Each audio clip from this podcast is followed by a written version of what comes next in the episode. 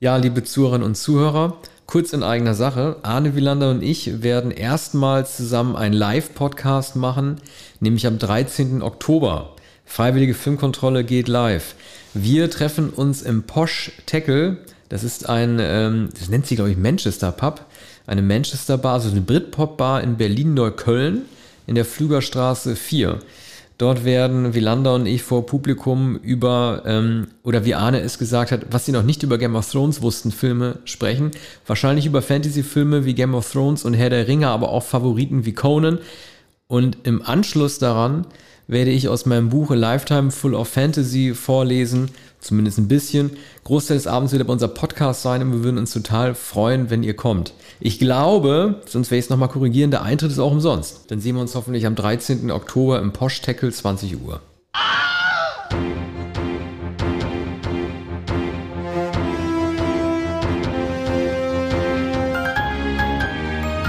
Ja, liebe Zuhörerinnen und Zuhörer, willkommen bei einer neuen Folge der Freiwilligen Filmkontrolle FFK dem Film- und Serien-Podcast von Rolling Stone.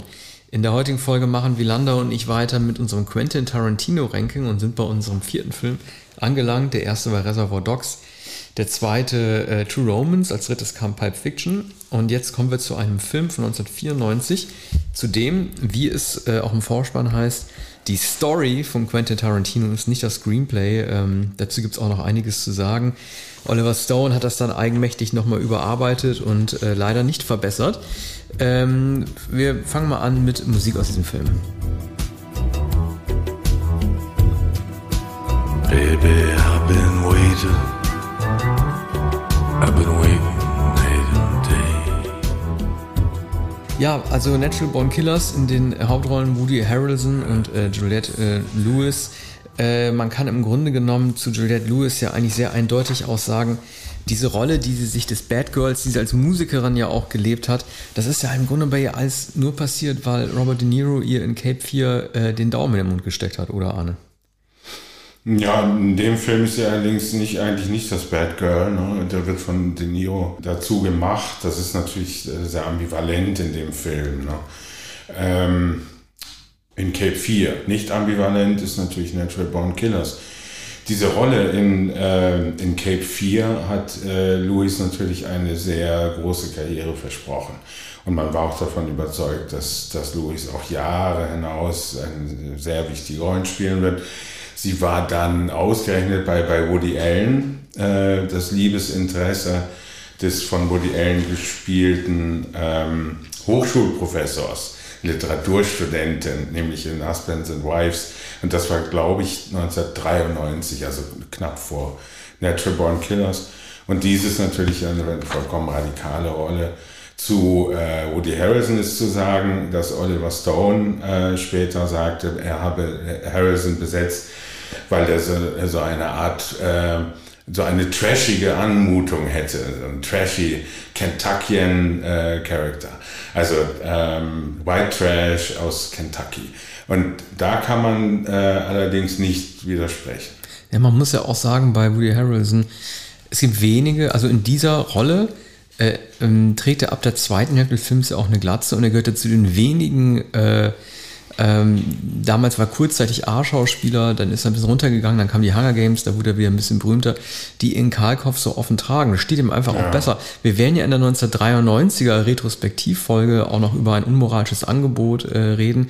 Da spielt er den Partner von Demi Moore und das dürfte 1993 die letzte Rolle von ihm gewesen sein, in der man versucht hat, ihn nicht wirklich so als Maniac zu besetzen. Also gerade an Natural Born Killers, und die Rolle macht er ja auch ganz gut, wurde er ja eigentlich, ja, wie man so sagen würde, auf eine Rolle abonnierte, ne? also auf die des, äh, des gefährlichen Verrückten. Nun sagen ja diese beiden, die Natural Born Killers, das seien sie irgendwie es wird, es wird nicht gesagt, dass sie es von, von Geburt an sind, aber es wird ja irgendwie hier suggeriert, dass die beiden halt vor allen Dingen sowohl durch, durch genetische Vorbelastung als auch durch die Erziehung ihrer Eltern. Hier ist ja Rodney Dangerfield äh, zu sehen in sehr untypischen Rolle. Er ist eigentlich eher ein Komiker und ist hier sozusagen als pädophiler Vater gemacht. Der macht aus ihr ja erst die Killerin.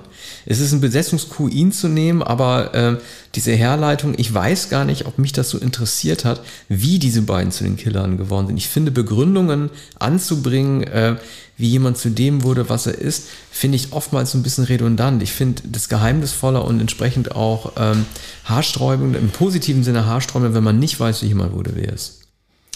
Ja, der Film ist sehr, sehr vulgär, ja primitiv in der Herleitung der Aggression von Juliette Lewis, die natürlich zusätzlich angestachelt wird von Woody Harrison, der sich ja selbst dann später in der Fernsehdokumentationsparodie, übrigens eine Parodie, die das, was man heute so als ähm, Crime-Dokumentation kennt, schon vorwegnimmt. Ne? Das gab es äh, in Australien bereits. Die Figur, die von Robert Downey gespielt wird, also ein äh, blutrünstiger äh, Berichterstatter, also äh, ein, ein sensationsgeiler Berichterstatter, der über Serienkiller berichtet, den hat äh, Robert Downey Jr. im australischen Fernsehen studiert und hat dann äh, Oliver Stone schließlich sogar darum gebeten, nach seinem Vorbild mit australischem Akzent zu sprechen. Übrigens eine Exzentrizität oder eine Besonderheit bei Robert Downey, die er halt schon damals hatte.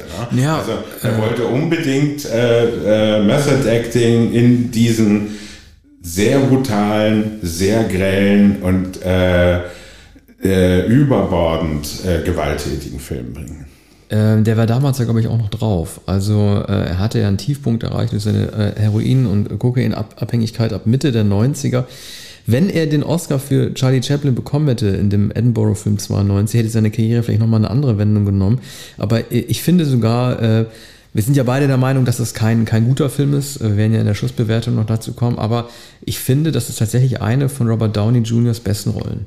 Ähm, er spielt diesen äh, TV-Reporter, diesen Pain in the Ass und diesen Menschen, der am Ende gar nicht fassen kann, dass er auch noch getötet werden soll.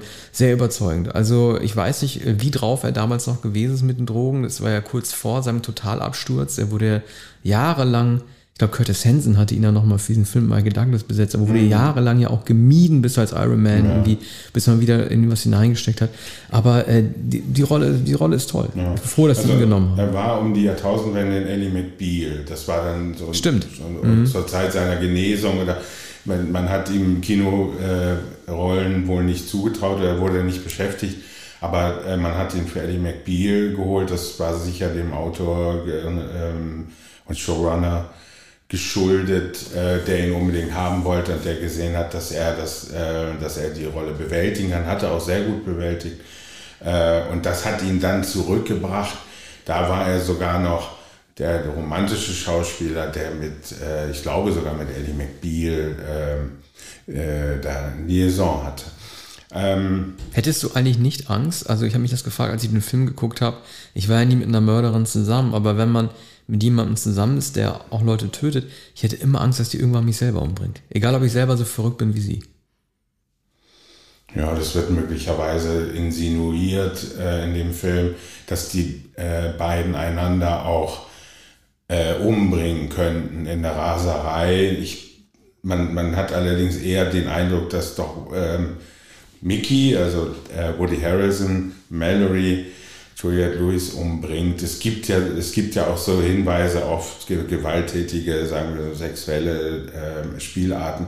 Aber es ist hier natürlich das Bonnie and Clyde Motiv. Äh, es ist ähm, wie, wie eigentlich immer bei, bei Tarantino die und äh, das erinnert auch etwas an David Lynch, äh, Wild at Heart, dieser euphorische Ausbruch von Gewalt und Sexualität und dann aber Euphorie und, und, und das ist eben das, was so abstoßend ist an dem Film. Aber das ist ein, ja. Was so, was so, äh, so, so zynisch ist und was man so oft, damals hatte man es noch nicht so oft gesehen, es, es, soll, es soll eine Mediensatire sein. Das war Oliver Stones Absicht. Das war nicht Quentin Tarantinos Absicht bei seiner Idee. Dieses Pärchen ist ein typisches Tarantino-Pärchen, wie wir es. Äh, äh jein. Also ich sage mal das schöne Wort Jein, was ich selten sage. Äh, es gab schon so ein bisschen Ärger äh, für, also von, von, von, von Tarantino, der war äh, aufgebracht, weil dieses Pärchen halt nur bis zu einem gewissen Maße ein klassisches äh, Tarantino-Pärchen gewesen ist, wie man es jetzt bei True Romance hatte oder äh, mit, mit Honey Bunny und Tim Roth in äh, Pulp Fiction. Er hat sich darüber aufgeregt, dass äh, Oliver Stone das Drehbuch insofern geändert hat, als dass äh, die beiden sich einmal sexuell betrügen. Und da hat äh, Taran ja, da hat Taran gehen fremd, ne, vor Wut. Und da hat, hat äh, Tarantino gesagt, also man steht von Anfang bis zum Ende die Sache zusammen ja. durch, auch wenn man, man sich mal nicht verträgt. Das kann nicht sein, mhm. dass man irgendwie auf so einen Streifzug in der Nacht geht und vor lauter Enttäuschung sich dann durch die Betten mhm. bumst. Also das, äh, das, das wäre niemals seine Idee, das wäre out of character und das ist nicht das, was er irgendwie äh, damit halt abgesehen hat. das ist ein interessantes Detail. Oliver ja. Stone hat, äh, kann man sich vorstellen, äh, eine andere Idee gehabt und das sieht man auch in den Filmen von Oliver Stone. Die, die Art äh, von äh, Romantik äh, ist bei Tarantino natürlich bekannt, so eng verwoben mit Gewalt, aber anders als dann in Pulp Fiction, wo, wo das Bankräuberpärchen, also oder vielmehr mhm. das Diner-Raubpärchen, das, das ist genau diese Konstellation.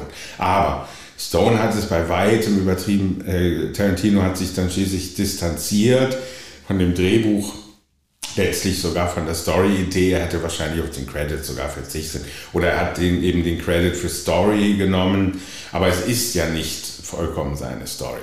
Oliver Stone hatte eher etwas ganz andere, eine ganz andere Absicht. Nicht die Romantisierung von Gewalt, Sexualität äh, und Rebellentum, Außenseitertum, außerhalb der Gesellschaft leben, gibt ja für den berühmten Satz von Bob Dylan, um außerhalb des Gesetzes leben zu können, muss man ehrlich sein. Ne?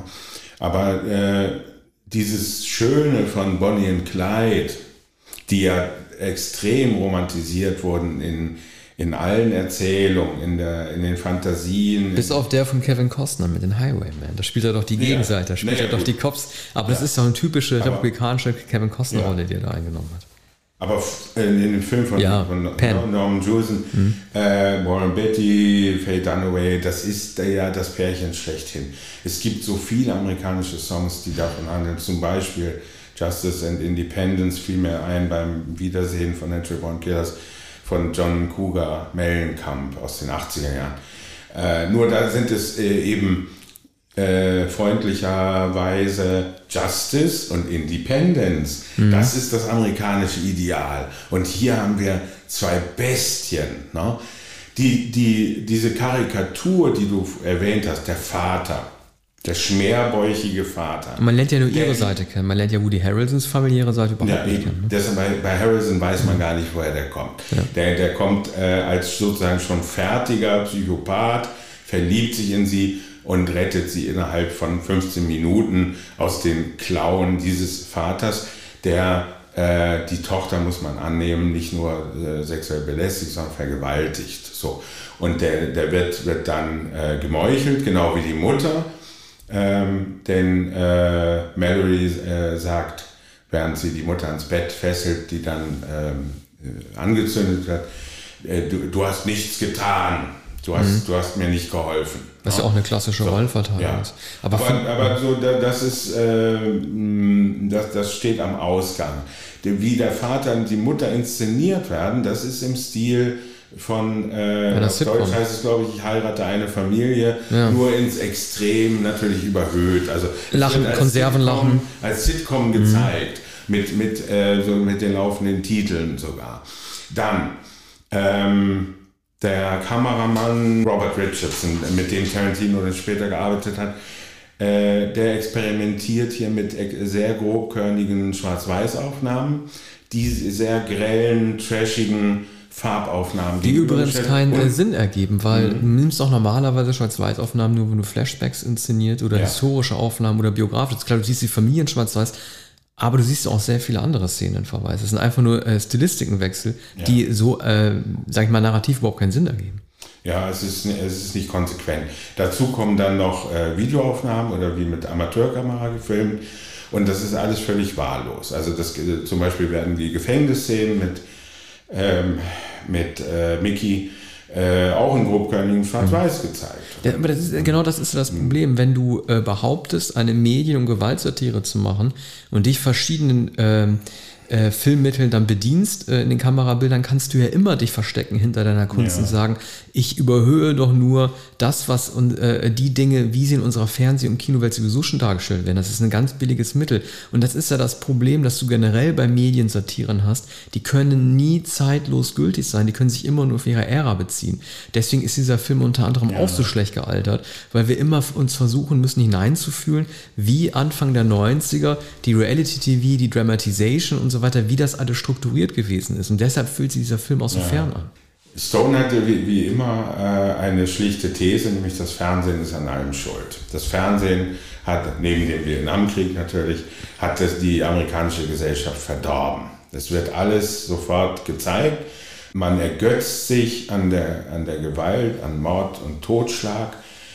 Robert Downey ist der Reporter, der dem nachjagt. Es wird der Schneiderraum gezeigt. Es wird, äh, einmal äh, sagt äh, Downey, Wiederholung ist gut, das merken die doch gar nicht, die sind doch so, geil auf Gewalt, du kannst immer Wiederholung zeigen, alles nochmal, ist ob die Chronologie ist egal, die Psychologie ist gleichgültig. Ne? Das ist die, die These äh, von Oliver Stone. Aber wo du gerade Gewalt erwähnst, also ich finde, um nochmal auf die Gewaltherleitungen zurückzukommen, wie man zum Gewalttäter wird, äh, das, das finde ich alles, also selbst für die Verhältnisse 1994, wirklich zu obszön und zu profan. Es werden dann so Sachen gezeigt wie kopulierende Löwen, das war 1994 schon nichts Besonderes mehr, das in, in Tier-Channels zu sehen. Und dann werden auch so Einblendungen gemacht, äh, in denen so Scarface, also El Pacino gezeigt werden oder Leatherface, also der Mörder aus ähm, Texas Chainsaw Massacre, die so, ja, so äh, ich will nicht von, von, Suggestion sprechen, aber wenn du die, wenn du die ganze Zeit immer Mickey siehst und dann diese Gegenblendung mit diesen Schurken, dann ist mir das auch in der Zuschauerbeeinflussung äh, einfach auch ein bisschen zu blöd. Er führt dann am Ende ja gegenüber ähm, Robert Downey nochmal so eine Rede, Woody Harrelson. Da könnte ich mir tatsächlich vorstellen, dass die aus Tarantinos Geschichte übrig geblieben ist, weil die so eine Art wie so eine wie so eine Massenmörder-Ranking-Szene darstellt. Er redet dann über Charles Manson, er redet über Ted Bundy und rankt die und, be und beurteilt die, äh, welchen Wert denn die jeweils einzelnen hätten. Das liest sich so ein bisschen so, als könnte das aus dem Originalskript von Tarantino noch übernommen worden sein.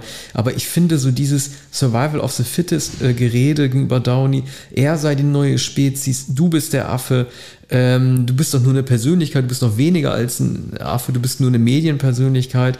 Das sind Sätze, die werden bei Tarantino so niemals äh, gefallen sein. Und ähm, auch ein Zeichen, warum man sieht, dass der Film einfach nicht gut gealtert ist, ist, dass äh, sozusagen die, ähm, diesen Streifzug, den Beutezug, den Mickey und Mallory machen und wenn sie überlegen, jemanden leben zu lassen, die sagen doch immer, wir lassen jemanden überleben, weil du derjenige bist, der, die Geschichte weitererzählen soll. Es gibt immer einen, wenn sie einen Überfall machen, wie auf diesen Lebensmittelladen oder am Anfang in diese Diner, gibt immer einen übrig, der die Geschichte dann weitertragen soll. Das sagt dann ja Robert Downey, bevor er ähm, erschossen wird, auch. Man braucht doch die Kamera. Aber auch das sind ja Sachen, die heute nicht mehr nötig sind, weil du brauchst nicht mehr die große, klobige Kamera oder den einen Erzähler. Du hast halt immer Leute, die alle parallel draufhalten und die Sache sofort hochladen. Ja, das, das konnte der Film nicht wissen, das konnte Stone nicht wissen. Aber äh, damals äh, war, war das natürlich der Stand der Dinge. Ne? Reality TV, die, diese Mock-Documentaries, ähm, die inszenierte Wirklichkeit, beziehungsweise die Wirklichkeit, die von der Kamera begleitet ja, klar. wird. Ich meine nur in der, in der Beurteilung dessen, mhm. äh, wie nah man sich den Film heute, äh, heute noch fühlen kann und ob es nicht ja. doch ein Qualitätsmerkmal darstellen sollte, ob ein Film zeitlos gültig ist oder nur ja. innerhalb der Medien. War, ja. auch, war ja auch vor dem Internet. War kurz vor dem kommerziellen, wann war Internet? 95, 96 ging es richtig los. das, das war 94 das kommt, kommt nicht. Man kann froh sein, dass das nicht auch noch vorkommt. Ja. Sonst hat, äh, hat Stone wirklich alles hineingepackt, was an, an äh, Perversität äh, in Amerika möglich war. Also insofern hat er eine ganze Arbeit geleistet, aber der Film ist deshalb so vollkommen unerträglich und ins, ins, äh, ins Comichafte äh, getrieben. Und äh, das, das, ist, das ist alles sehr, sehr unschön. Das ist auch unglaublich unappetitlich, ähm, wie man es bei, bei Stone vorher nicht gesehen hat und ich glaube auch nachher nicht mehr gesehen hat. Also vielleicht hat er ein bisschen, also sein Film davor dürfte wahrscheinlich The Doors gewesen sein, zwei Jahre vorher. Wahrscheinlich hat er sich noch ein bisschen so anstecken lassen, auch von der Schnitt, also von den Schnittmontagen und den Soundtrack-Einspielungen davon, ne? Das ist halt irgendwie, ist ja auch, Natural Born Killers ist ja auch ein Soundtrack-Film, der äh, zur, zur Musik erzählt wird. Umso peinlicher finde ich diese Episode in der Mitte des Films, als die beiden auf diesen Indianer treffen in diesem Zelt, mhm. ne? Und ich finde es ja schon fast schon irgendwie so ein bisschen respektlos gegenüber den Indigenen selber, dass Stone glaubte, so einen Nature Man nehmen zu müssen, um den gegenüberzustellen, gegenüber diesen beiden mhm. durch Medien und durch westliche Erziehung oder durch, durch, ja. durch jetzt amerikanische Erziehung verdorbenen Menschen halt dann irgendwie zu zeigen, dass er das richtige Lebensideal zeigt. Mhm. Das ist mir, das ist mir einfach zu schlecht und auch zu schwarz-weiß mhm. gezeigt. Ja, es ist ein äh, Holzschnitt, also ungefähr so, so holzschnittartig wie ein geschnitzter Indianer, sagte man, Indigener, mhm. in, äh, in, in, in, so einer, äh, in einem Schaudorf, in einem Museumsdorf. Ne? Das sind doch immer diese geschnitzten ja. Indianerfiguren. Aber ja, das ist äh, Stones naive Vorstellung vom, vom amerikanischen Archetypus, der nun vollkommen ähm, vollkommen pervertiert ist in, in Gestalt dieser White Trash. Ja, und sag mal, ich glaube, ich habe mich vorhin vertan. Ich glaube, es gibt doch so einen kleinen biografischen Auszug aus Woody Harrelsons Leben da als der Figur, weil er nimmt doch da irgendwie so eine Droge oder bei, dem, bei dem Indianer oder äh, raucht da irgendwas ein mhm. und dann erschrickt er sich doch so vor seinem eigenen Traum, dass er den Indianer dann erschießt. Mhm. Also ich glaube, ich, vielleicht habe ich mich getäuscht, vielleicht gibt es doch, ich habe es wahrscheinlich wieder vergessen, es gibt doch anscheinend einen biografischen Bezug zu seiner Figur aus seiner Kindheit, aber auch das, das ist doch total bescheuert, dass du halt einen Indigen benötigst, der äh, es schafft, zu dir vorzudringen, damit du dich damit deinen Dämonen stellst. Mhm. Ne? Und anstatt dass du irgendwie eine Psychotherapie machst, gehst du halt irgendwie äh, da ins, ins, amerikanische Outback, da irgendwie in, in, in, Arizona in die Wüste und setzt dich dann mit den Schlangen da auch noch auseinander und so und benötigst dann quasi das, um zu dir vorzudringen und du erschießt ja. den Mann dann auch noch. Ja, aber diese, nennen wir es Drogenerfahrung oder dieses psychedelische, liegt ja auch auf dem Grund anderer Stone-Filme, nämlich äh, bei Born on the 4th of July ähm, bedingt sogar auch schon bei Platoon und natürlich bei The Doors. Auch da sind, sind diese Phantasmagorien, sind diese Halluzinationen, sind diese, ist dieses psychedelische das eigentliche Herz des Films. Ne? Und das kommt auch hier wieder zum Vorschein. Übrigens schwer, einige Jahre später äh, in, dem, in diesem Film mit Sean Penn, ein kleinerer Film von Oliver Stone.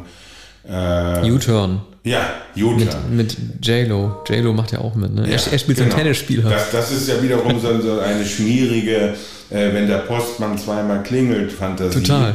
Und äh, da, dafür wurde Stone dann wieder gefeiert. Da hieß es, er ist wieder da. War ja nur wenige Jahre mhm. später, aber da hieß es, er ist wieder da.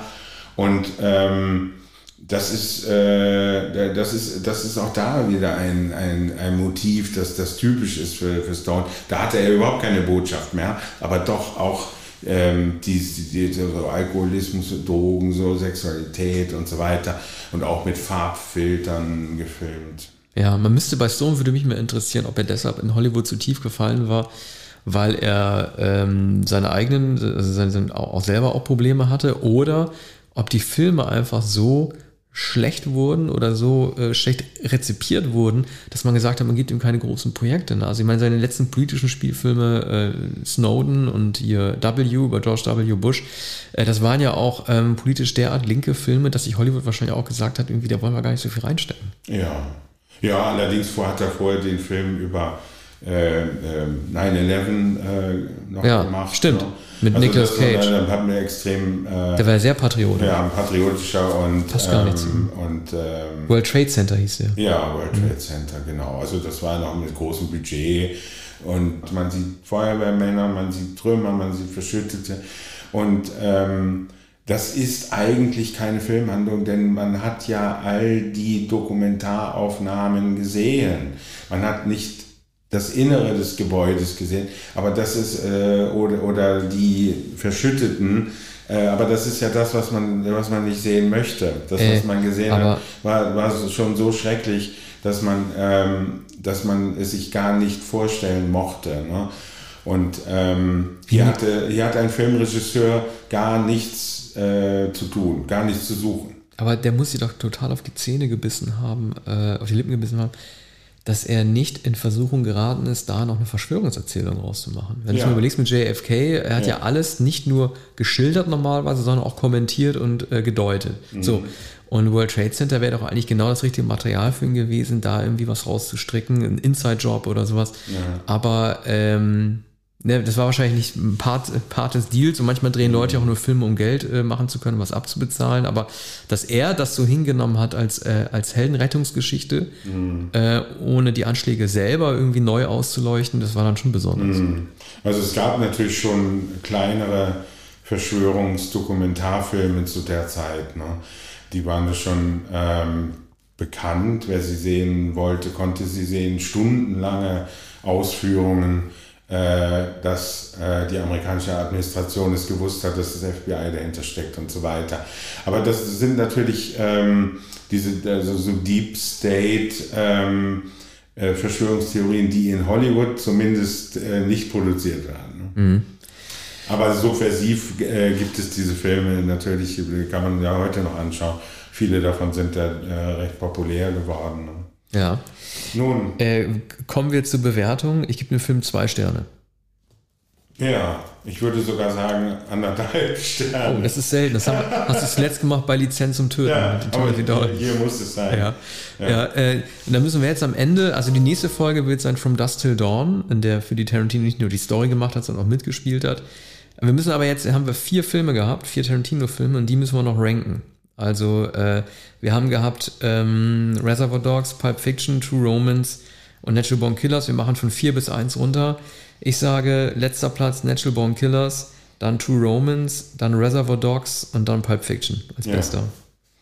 Ja, bis hierhin sind wir uns einig und ich weiß nicht, ob wir uns demnächst bei Jackie Brown auch einig sein werden. Ah, da kommt, glaube ich, die Kluft zwischen uns. Ah. Aber keine große Kluft. Also, nee, aber dies ist immerhin der, der Cliffhanger zur nächsten Tarantino-Sendung. Übernächsten. From Dust Till Dawn kommt vorher noch. Ah ja, gut. Ja. Also, ja. geschafft. Herzlichen Dank. Bis Tschüss.